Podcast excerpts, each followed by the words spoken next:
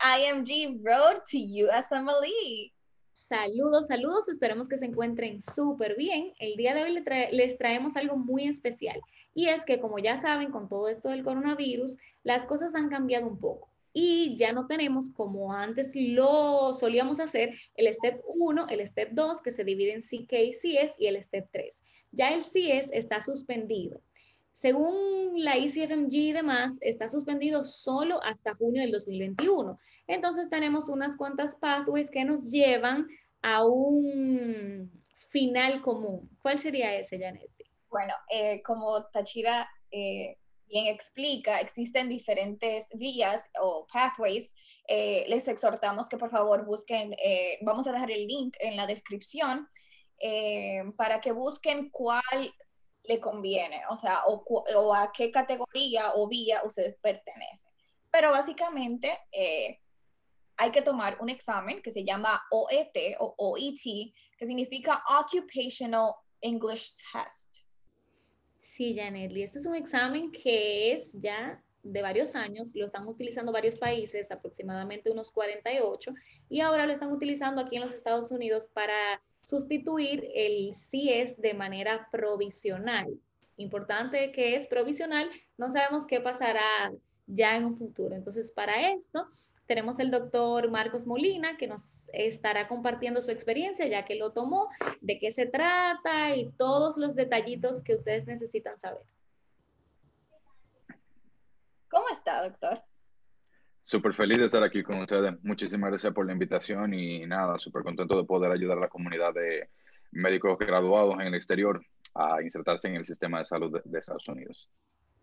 Gracias a usted por aceptar la invitación y compartir su historia. Sí, así es, doctor. Entonces, cuéntenos un poquito más de usted. Díganos su nombre, dónde se graduó, qué hace aquí ahora mismo, etcétera, etcétera.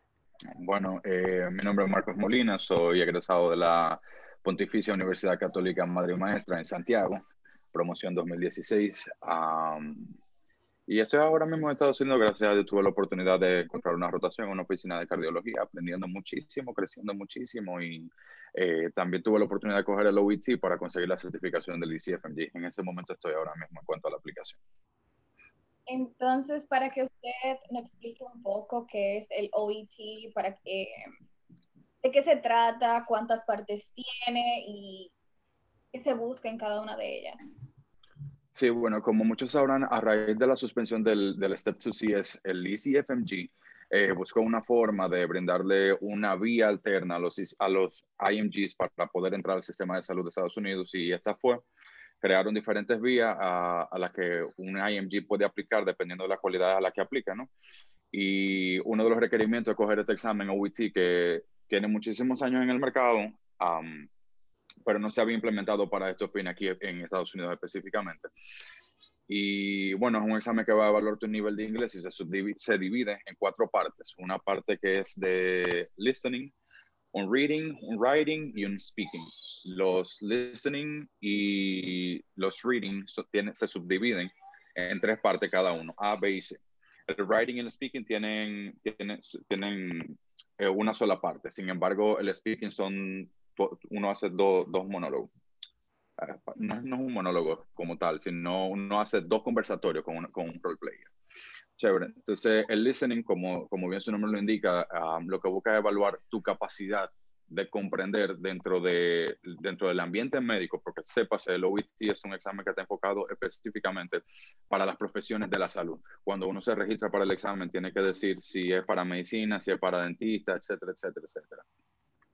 Entonces, la parte de listening, como bien lo dice su nombre, um, se enfoca en evaluar tu capacidad de poder entender de manera auditiva lo que se te está hablando en un ambiente médico. Tiene tres porciones, una porción A, una B y una C. En mi experiencia particular, el orden en el que yo tomé el examen fue speaking primero, luego listening, reading y por último writing. Entonces vamos a seguir ese mismo orden y al mismo tiempo le voy, le voy a ir describiendo lo que yo viví lo que, lo que es el examen. Cuando se llega, en, yo tomé el examen en Boston, Uh, sépase que el OIT se, ofrece en 48 países diferentes y dependiendo de la fecha va a tener disponibilidad en diferentes subcentros. que no son los, que no, es el Prometri donde se, se, toma habitualmente el USMLE. Y también el OIT se está ofreciendo ahora vía computadora. En cuanto al formato a computadora, no tengo información que ofrecerles porque no fue mi experiencia. Yo lo tomé de forma tangible. Yo lo tomé en Boston y nada, bueno, en Boston mi experiencia, ¿no? Cuando llegas a la universidad, te puedes parquear en el parqueo de la universidad sin problema. Eh, entras a la facilidad en, en la dirección que te dan, baja directamente esa dirección y, en, a cualquier persona que esté ahí en la información le puede preguntar dónde se coge exactamente el examen y ellos te guían. Una vez llegas al lugar de, del examen, eh, um, se te pide una identificación que por lo general es la misma que, que, que tengas en, en, cuando te registraste para el OIT, la misma que, que usaste para registrarte debería llevar ese. En mi caso fue mi pasaporte y te, piden, te piden el pasaporte, te toman una nueva foto que esa luego se vuelve tu foto de identificación en la plataforma del OIT y se te entrega un volante que tiene tu número de candidato y tu nombre y la carrera para la, por la cual tú coges el OIT. Ahí en ese momento te pasan a otra habitación donde te dicen que dejes todo lo electrónico, literalmente todo lo electrónico, llaves, teléfonos, relojes inteligentes. Lo único que puedes entrar al, al examen como tal es un lápiz o un borrador solamente. Y obviamente tu identificación y el papelito que te dan, que es la forma como ellos te van a identificar. Ellos te ofrecen una bolsa de Ziploc plástica donde puedes poner todas esas cosas, lo dejas encima de la mesa y bueno, eh, te dan un número de, para que lo puedas recoger después. cuando uno llega al examen del speaking, bueno, pues espera cuando sea su turno, ¿no? Ellos van mandando de dos personas en dos personas, quedan siempre dos personas fuera esperando y una persona adentro cogiendo el examen. Cuando entras a coger el examen, eh, te espera la, profesor, la, la, bueno, la, la, persona que va a hacer el, el papel del role player, que en el caso de medicina casi siempre va a ser un caso de un paciente o un familiar de un paciente contra el doctor. El doctor siempre va a ser, va a ser el, el, candidato, la persona que vaya a coger el examen. Y este, este, esta porción del examen dura aproximadamente 20 minutos. Se te entrega una cartita. Antes de la cartita, perdón, la persona que administra, que administra el examen se pase no está ahí para evaluar tu nivel de inglés en lo absoluto, sino única y exclusivamente para hacer un rol el rol del paciente, el rol del familiar del paciente. Ella va a tomar su grabadora, le, le va a explicar a usted, mire, yo tengo que, explicar, yo tengo que grabar eh, este conversatorio y ellos lo van a evaluar después, etcétera, etcétera, etcétera. Entonces ella se identifica, dice, bueno, mi nombre es fulano de tal eh, y estoy haciendo el role player para el candidato tal cuyo nombre es tal y su número de candidato es tal y viene por tal carrera. Entonces, cada role player tiene un número de identificación, ella va poniendo toda esa información ahí, luego le pide al candidato que confirme lo que está diciendo. Bueno, eh, mi nombre es Marco Molina, mi número de candidato es tal, toda esa, toda esa conversación es en inglés. Importantísimo que, eh, un compañero me, lo, preguntó recientemente, la persona que está ahí, um, así como no te evalúa en cuanto a tu nivel de inglés, igual se siente esa sensación de que no se te está evaluando. O sea que cero nervios en ese sentido porque simplemente no se te está evaluando, es un conversatorio que está teniendo. Presión como tal, en lo particular yo no sentí. Entonces nada, te entrega ella un volante donde te dice las funciones de tu rol, la información que quiere que tú consigas, la información que quieres que tú le proveas a este paciente y te dan un plazo de tres minutos para tú organizar tus ideas. Ella, por su parte, tiene su, su, tarjeta con la información que ella va a utilizar para hacer el rol de paciente o del familiar del paciente. Te dan tres minutos que son cronometrados para tú prepararte. Puedes escribir en tus notas e inmediatamente pasan esos tres minutos, comienza el conversatorio. Eh, ¿Qué tip yo daría para, para esta parte? Practicar, obviamente, el idioma. Si eres una persona que aprendiste inglés fuera de, de, una institución y lo aprendes coloquialmente, trata de evitar esas palabras que te, que te hagan sonar como una persona que no está en un ambiente pro, profesional. Hablar despacio, en mi caso, que, tiendo a hablar súper rápido. Y tratar de usar las palabras completas, crear bien las ideas primero y luego decirlas, no simplemente tirar al aire un montón de ideas que, que, que estén dispersas no, toma, no toman en cuenta el acento. Sépase que el OIT es una franquicia australiana y quien me, me impartió a mí el examen era una persona con acento inglés americano. Ellos no están ahí para evaluar tu acento. Si, si tienes muletilla como, eh, um, ok, obviamente sí, sí, sí maltratan un poco el performance de, del candidato, pero no, es, no son del todo definitivos. ¿Me entiendes? Entonces, nada, el, ocurre la conversación, simplemente se graba, cinco minutos, pasó. Si el tiempo se acabó y no te dio tiempo a completar todas las funciones de tu role player, no hay problema con eso. Lo importante es que se haya dado la conversación como tal. Si lograste conseguir, eh, o sea, realizar toda la tarea que se, te, que, se te, que se te pide que hagan, pues perfecto. Si lo haces en menos tiempo, no hay ningún problema con eso tampoco. Eso en cuanto al speaking. Eh, en mi experiencia, luego del speaking, yo tuve un break de dos horas donde tuve tiempo de ir a comer, relajarme y repasar unas cuantas cosas que tenía, que sentía yo en mi cabeza que tenía que, repasar. Eh, cuando salí, eh, nada, fui al, donde dejé mis cosas electrónicas, las tomé, me fui y volví. Igual tengo que pasar de nuevo al counter para que ellos vean que es mi identificación y que tengo el número de candidato que se me asignó. Yo me puedo ir con esa hojita del número de candidato.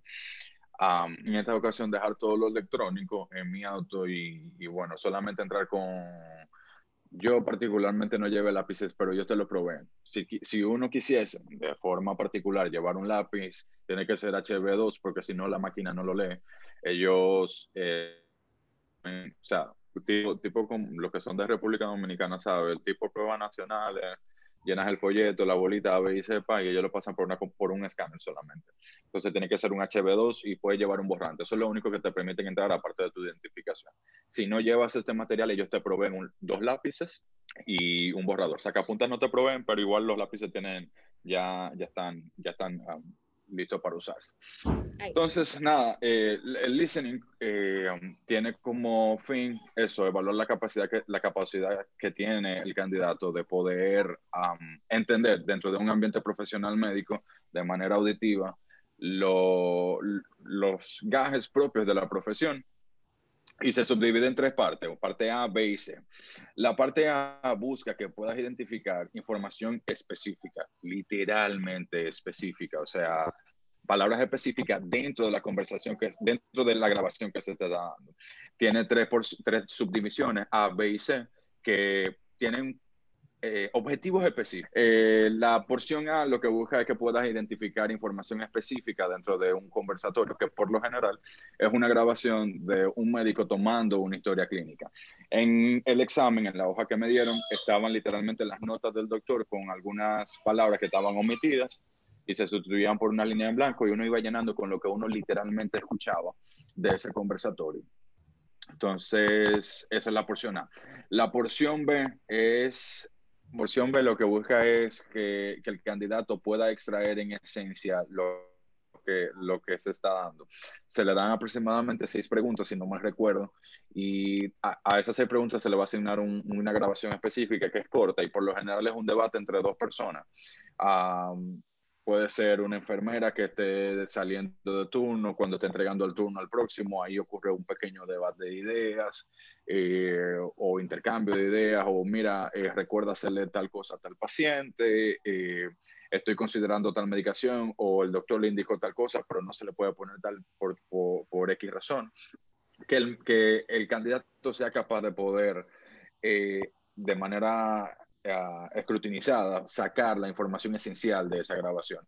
En mi caso también, por ejemplo, me salió un caso donde se le estaba dando una, un entrenamiento sobre RCP a un PGY1 y se le estaba dando una crítica sobre, sobre uno de, los, de los factores que, que, alteraba su técnica.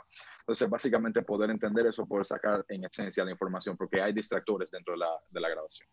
La porción C busca evaluar que el candidato pueda de un speech largo sacar información. Te dan, te dan dos grabaciones que son relativamente largas. Por lo general, un profesional del área de la salud está presentando un artículo, ya sea de una investigación que se hizo, un reporte de caso, lo que sea, o de algún libro nuevo que esté promoviendo. Y eh, como que fuera una conferencia. Comienza la grabación y hay nueve preguntas. Estas nueve preguntas las debe ir contestando el candidato a medida que va escuchando la grabación. Esa es la porción C, que para mí fue la más difícil porque no hay una transición precisa en la que una porción de lo que, de, lo que, de lo que la grabación va diciendo eh, te identifica, mira, ya respondiste la pregunta 1, vas a la 2. Sí están en orden, sí están en orden, pero no hay una transición precisa, simplemente es una persona dando un speech.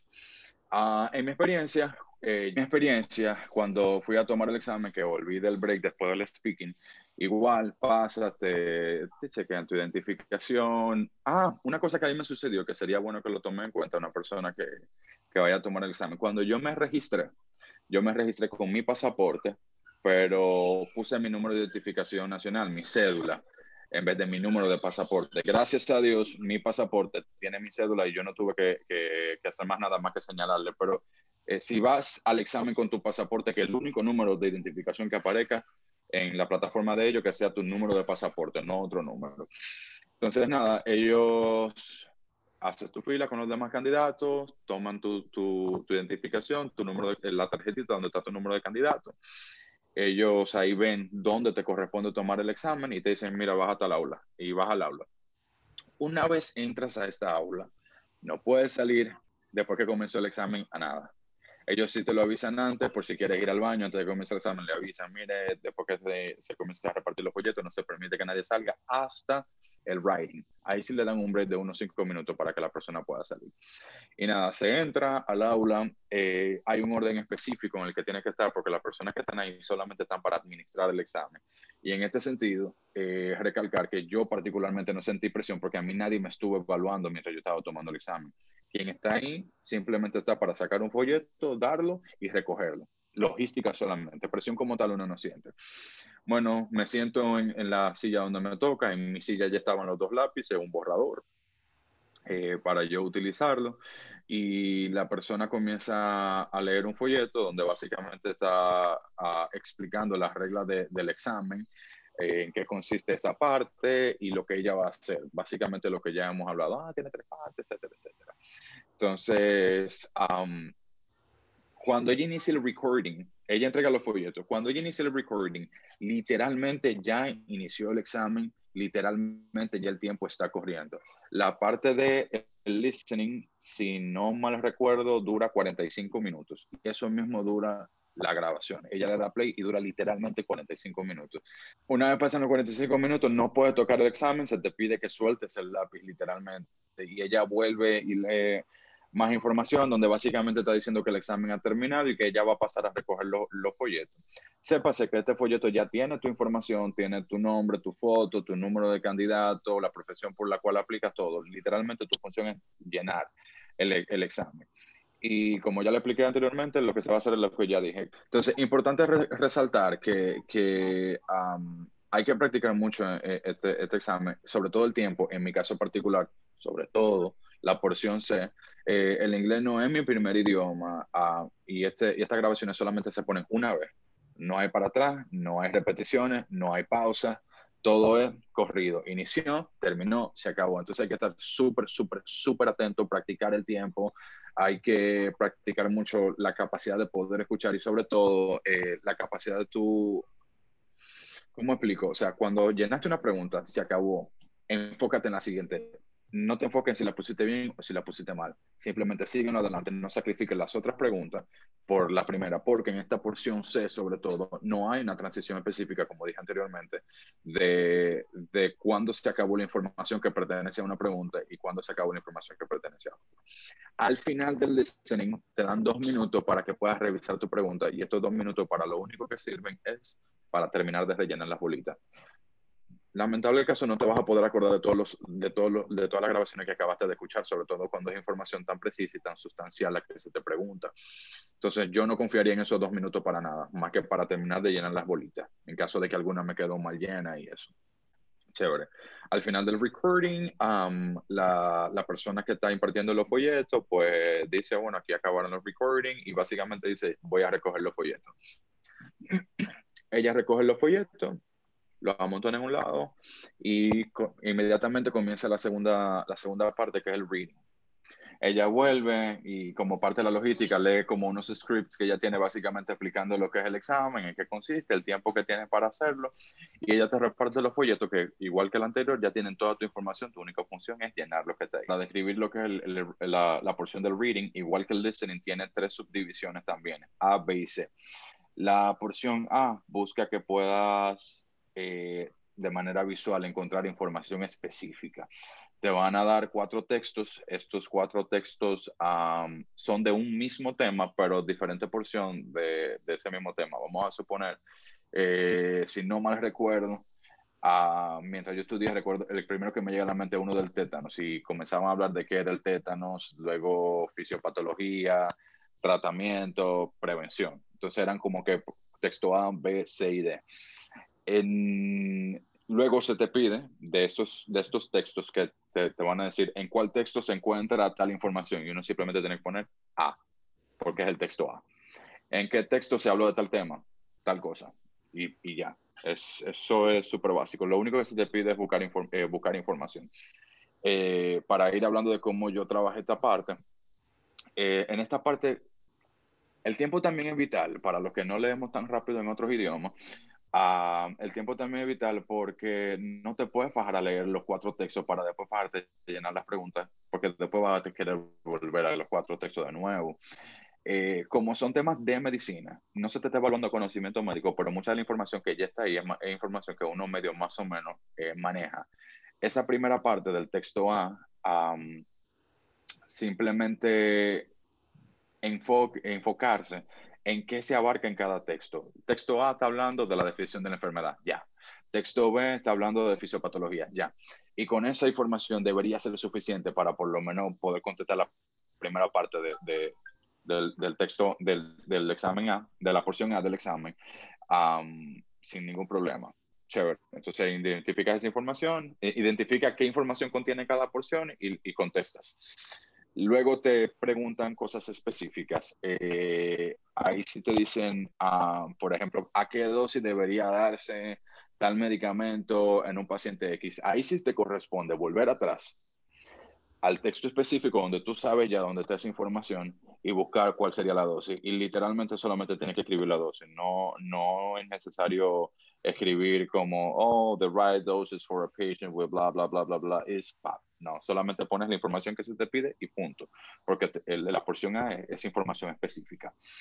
Uh, la parte B del reading, eh, al igual que en el listening, lo que busca es que puedas interpretar.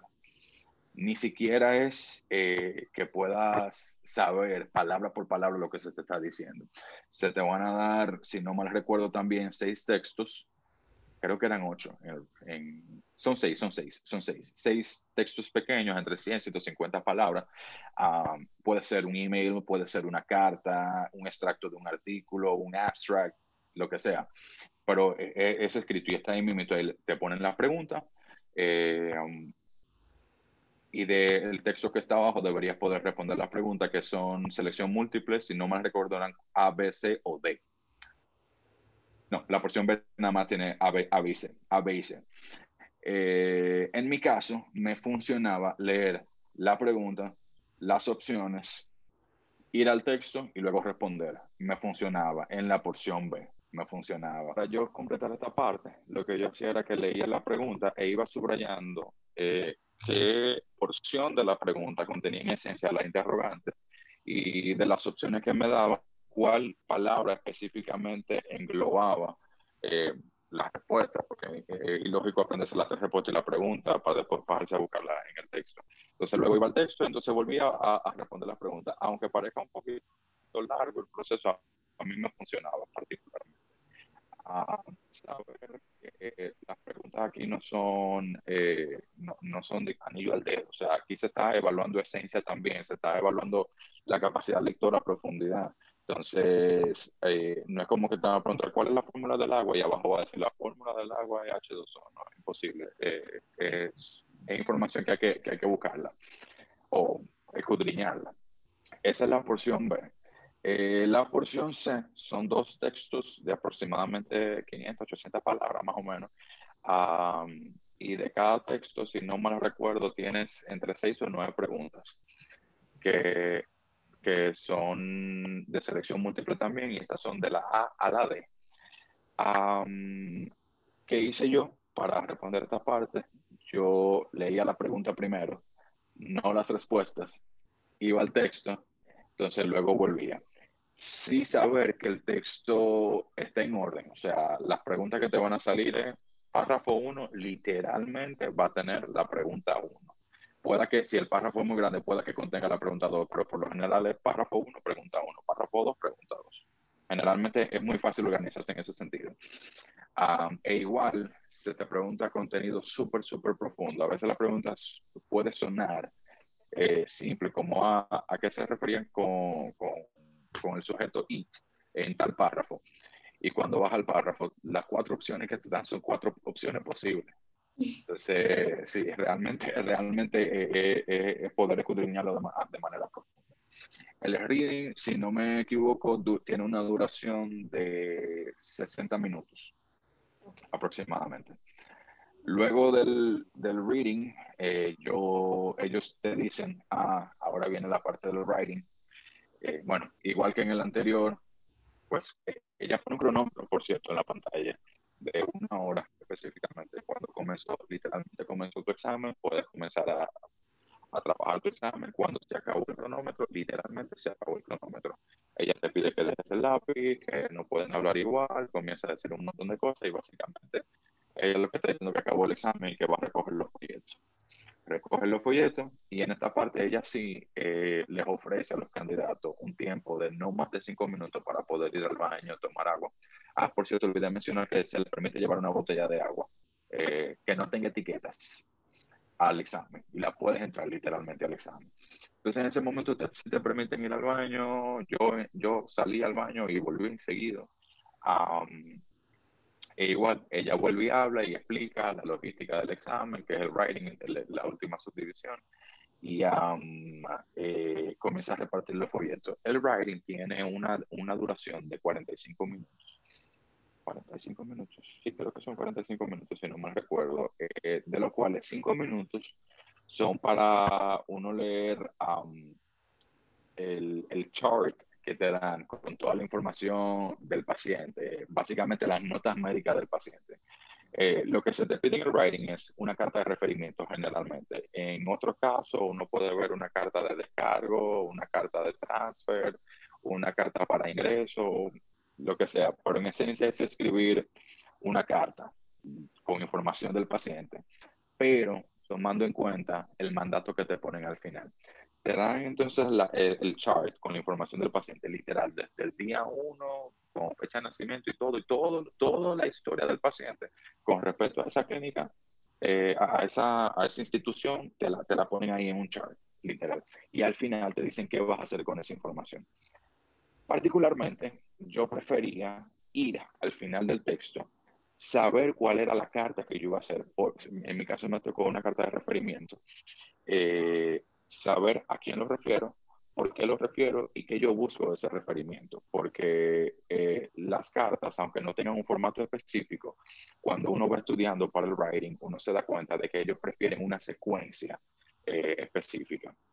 Entonces yo prefería saber qué era, qué era lo que yo necesitaba hacer para de esa forma, cuando yo fuese leyendo, poder ir diciendo como, bueno, esta, esta información la quiero primero, esta información la hago en el segundo párrafo y en el tercer párrafo, entonces yo resumo medio más o menos con lo mismo. Entonces, o sea, poder irme organizando. Entonces, pasan esos cinco minutos. Durante esos cinco minutos no puedes tocar el lápiz. El lápiz no es tuyo, no es para escribir, en lo absoluto. Eh, puedes leer la carta, pero no puedes acceder a la parte de atrás de, perdón, puedes leer el chart, pero no puedes acceder a la parte de atrás todavía. Pasan los cinco minutos, entonces puedes pasar a la parte de atrás. La parte de atrás son tres hojas. Dos hojas que sí se van a evaluar y una hoja que no se va a evaluar, que tiene única función de borrador. Yo no escribo tan rápido, entonces yo preferí trabajar directamente en la carta, ir borrando y escribiendo, borrando y escribiendo. Nada, comienza el tiempo y igual ella tiene un cronómetro en la pantalla y uno comienza a escribir.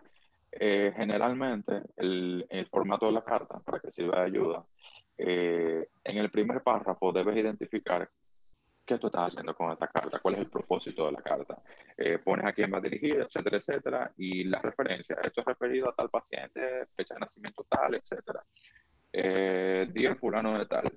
Eh, gracias por recibir a, este paciente en su instalación y yo solo estoy refiriendo por aquí o ya razón, básicamente. Entonces luego comienza a justificar ese referimiento. Y finalmente, en el último párrafo, lo que agradeces es por el tiempo y vuelves a repetir lo que tú quieres que, que se haga con ese referimiento que estás haciendo.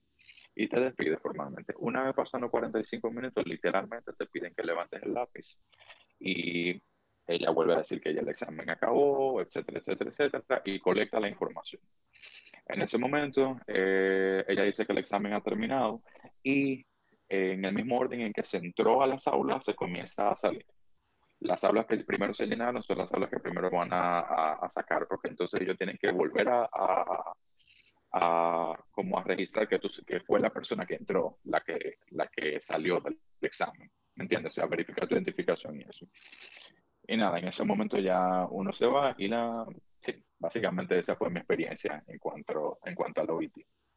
Y doctor, entonces en cuanto a la calificación, ¿cuánto es el mínimo que se puede sacar y cómo le llega la nota y cómo usted la, cómo le digo, la identifica si pasó, no, le llega paz o qué es lo que le llega? Chévere. Bueno, lo primero es que saber que ellos tienen, ellos ellos lo califican asignándote marcas, así como lo describen en los libros que ellos tienen, lo califican asignándote marcas. Si la respuesta está correcta, te dan una marca. Si no está correcta, eh, simplemente no te dan una marca. Entonces, depende del cúmulo de marcas que tú tengas al final, ellos te dan una nota entre 0 y 500. En cuanto a la certificación del ICFMG, lo que se te pide que saques una B, cuyo equivalente en número sería de 350 en adelante el, cuando la nota te llega, el, te llega un correo diciéndote que tu calificación está disponible. y cuando uno entra entonces a la plataforma, eh, dentro de la misma interfaz están como la te, te, enumera las subdivisiones de los exámenes que cogiste. Y cuando desplazas las columnas, entonces encuentras tu, tu, calificación en número. Si sacaste más de 350, gloria a Dios, ya pasaste. eso es una vez, básicamente. Y también ellos te dan la opción de poder imprimir un, como un reporte formal de tus calificaciones, donde sí hay una barra que dice, mira, te encontrabas más o menos a este nivel en cuanto a tu calificación de, ese, de, ese, de esa subdivisión en específico. Entonces, eh, gracias por esa explicación abundante, de verdad. Eh, de verdad. Eh, usted habló de los de estudiar. Eh, si usted pudiera decirnos eh, cómo usted estudió, si existen algunos recursos, cuáles son, etcétera. Sí, bueno, hay muchísimos recursos, mucho, mucho, mucho, tanto que, que un poco eh, cuesta arriba poder elegir de dónde uno va a estudiar.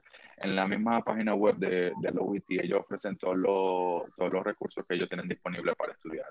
Uno de los más famosos es el E2 Language. No, realmente yo no lo utilicé, no porque no me llama la atención, sino porque en mi caso no tenía tiempo, no tenía tiempo de, de poder hacerlo así. Yo estaba suscrito a una página que se llama Script, eh, donde uno tiene acceso a PDFs, entonces ahí uno va bajando los libros, ¿no? Yo fui bajando los libros del OIT y básicamente practicar, practicar eh, muchísimo porque es que como es un examen que no te va a evaluar conocimientos específicos, sino conocimientos profundos, de si realmente puedes escuchar, si realmente puedes transmitir una idea, si realmente puedes captar visualmente una idea, si realmente puedes mantener una conversación.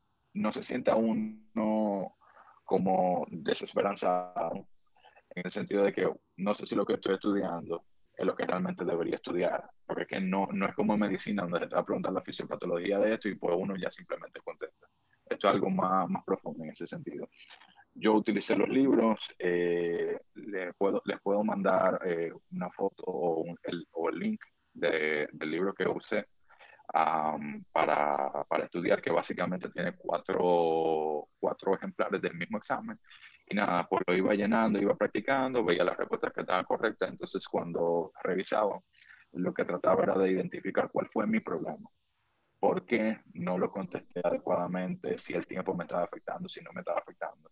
Y um, ellos recomendaría practicar el tiempo muchísimo, eh, la capacidad que tenga de atención. Yo, el listening, la parte C, como dije anteriormente, era un poco cuesta arriba porque es un speech muy largo. Entonces tiene que estar súper atento, practicar eso también. practicar, practicar y practicar, básicamente. ¿Y qué tip usted le daría a esos que se están preparando para coger el OET? Además de practicar, practicar y practicar. contenido, contenido bueno, bueno de verdad y actualizado, no, porque si uno se metiese en internet, puede encontrar libros que son súper, súper, súper viejos que a lo mejor no, no, no tienen, eh, no evalúan lo que ellos están evaluando directamente. Ese es uno. Dos, no, no sentirse incómodo, mal por un tema de acento, por un tema de, estilo de escritura que a mí me preocupaba bastante. Eh, el examen, a pesar de que es subjetivo, ellos tienen su formato de, objetivizar la, calificación. O sea, por tu estilo de escritura como tal, no te van a, no te van a dar una mala nota si no, si, si, no transmites la idea de manera escrita, obviamente sí te van a dar una mala nota, pero porque tu contenido de por tu, por tu estilo de escritura no te van a, a calificar mal. Y una de las interrogantes que yo tenía era, uh, por ejemplo, en Reino Unido hay algunas palabras que se deletrean de manera diferente a Estados Unidos y Australia. Cualquiera de las tres formas se puede utilizar. Si dominas un inglés más que otro, si utilizas flat instead of apartment, no hay ningún problema. Ellos, ellos las aceptan las dos, sin ningún problema. Es algo muy importante, es el costo. Para todo, es el, es top uno. Claro, claro. más o menos el costo. Sí, el costo exacto en dólares americanos es 412,25. Es un pago único se hace vía internet con tarjeta de crédito y todo. O sea, es, bastante simple el proceso de pago. Sí destacar que a pesar de que anteriormente el OBT se promocionaba como un examen, de que al estar subdividido en cuatro componentes, si fallabas un componente en específico, tú podías evaluarte única y exclusivamente de ese componente. En cuanto al ICFMG se refiere, no es así. Si fallas un componente, tienes que volver a pagar la tarifa completa de los cuatro exámenes, que serían los 412. Anteriormente ellos te permitían pagar los ciento y algo que más o menos cuesta cada subdivisión. Ahora, ahora no. Ok. Doctor, ¿y la nota del examen? Después de que usted, lo toma, ¿en qué tiempo le llega? Aproximadamente 10 a 15 días laborables. en mi caso fueron 12 días eh, eh, de calendario, pero ellos dicen que llega desde 10 a 15 días laborables. Ah, Importante, como este examen se va a tomar eh, a fin de, conseguir una certificación, hay que pedirle al OIT, o sea, autorizar al OIT que pueda extender los resultados de tu nota al ICFMG. Eso se hace desde la plataforma del OIT, ellos tienen un video instruccional súper fácil, pero tenerlo pendiente para que no vaya entonces uno a perder tiempo eh, esperando que OIT envíe los, los resultados cuando realmente es uno que tiene que autorizar que OIT le envíe al ICFMG los resultados. Entendemos. Muchísimas gracias. Nosotras estamos añadadas con la explicación. De verdad que sí, doctor, por tomarse el tiempo y detallarnos paso a paso, porque eso es lo que necesitamos. Muchas veces vamos al proceso y no sabemos qué esperar, pero con esta información ya el IMG que vaya sabe qué es lo que va a esperar. y para yo creo, o sea, yo creo que ya tomamos el examen. ya, ya, ya estamos, mira. Sí, preparado. Muchísimas gracias. Yo feliz de poder ayudarlos en De verdad que esto es un camino que es súper difícil y toda la información que uno pueda tener disponible eh, nunca está de más, nunca está de más. Realmente feliz de ayudar. Así es. Y para terminar, le, le, vamos a hacer unas cuantas preguntas divertidas. Entonces, la tiene que responder súper rápido para divertirnos un poco. Así que, adelante. Eh, si la magia existiera, ¿qué hechizo o qué usted crearía? Ay. No sé, como que hubiera felicidad todo el tiempo, que todo fuera así como que súper chévere, súper feliz, nada de tristeza, que todo sea positivo. Me gustaría eso. Bien. Positividad. Sí, todo el tiempo. Todo el tiempo sacar 100, nunca 70. Importante. Claro, claro. Hablamos de que el dinero es una cosa muy importante. ¿Verdad que sí? Si usted tuviera un millón de dólares, ¿qué haría con ese dinero ahora mismo? Yo igual eh, trabajaría en mi profesión y lo primero que me llega a la mente es poner una fundación para ayudar a las mujeres con cáncer de mama. Wow. Tal vez, sí, es lo primero que me llega a la mente. Muy bien, muy Tal bien. vez. Ahora, la próxima. Si pudiera comer algo el resto de su vida, solo esa cosa, ¿qué sería? Mi banderita dominicana, Robichuel y carne. 100%. 100%. Originaria de allá. ¿Qué 100%. preferiría tener? ¿Tres brazos o tres ojos? Tres brazos. ¿Para qué? Re- Multitasking. Multitasking. Poder hacer más cosas las que ya uno puede hacer con dos manos. Eso está súper chulo, realmente. Eh, realmente, o sea, con dos ojos, aunque uno tenga dos, uno nada más puede poner la atención en una sola cosa, aunque uno tenga estrabismo, ¿no? Eh, pero con tres brazos uno podría hacer más cosas. Yo preferiría tres brazos. Usted lo puede poner en cualquier, o sea, en cualquier local, o sea, localización. Pendiente, o sea, aquí y después chismeando ahí. No, no, no. No, es, es real, es real. Y de verdad que sí, doctor, gracias por la participación. Estamos Siempre, felices siempre. de que haya aceptado y vamos a dejar su contacto ahí debajo, o sea, el email para 100%. que cualquiera que esté interesado y le quiera escribir, Claro. sienta en la libertad 100%. de hacerlo y nos envía los links que usted utilizó también para ponerlo debajo. Claro que sí, yo se los hago llegar. éxito de verdad en todo su eh, recorrido y en su carrera, tanto profesional eh, como, como persona. De verdad, muchísimas gracias y esperamos a tener en otra ocasión. 100% por contar con ella. Gracias a ustedes por invitarme. ¿eh? Cuídense mucho,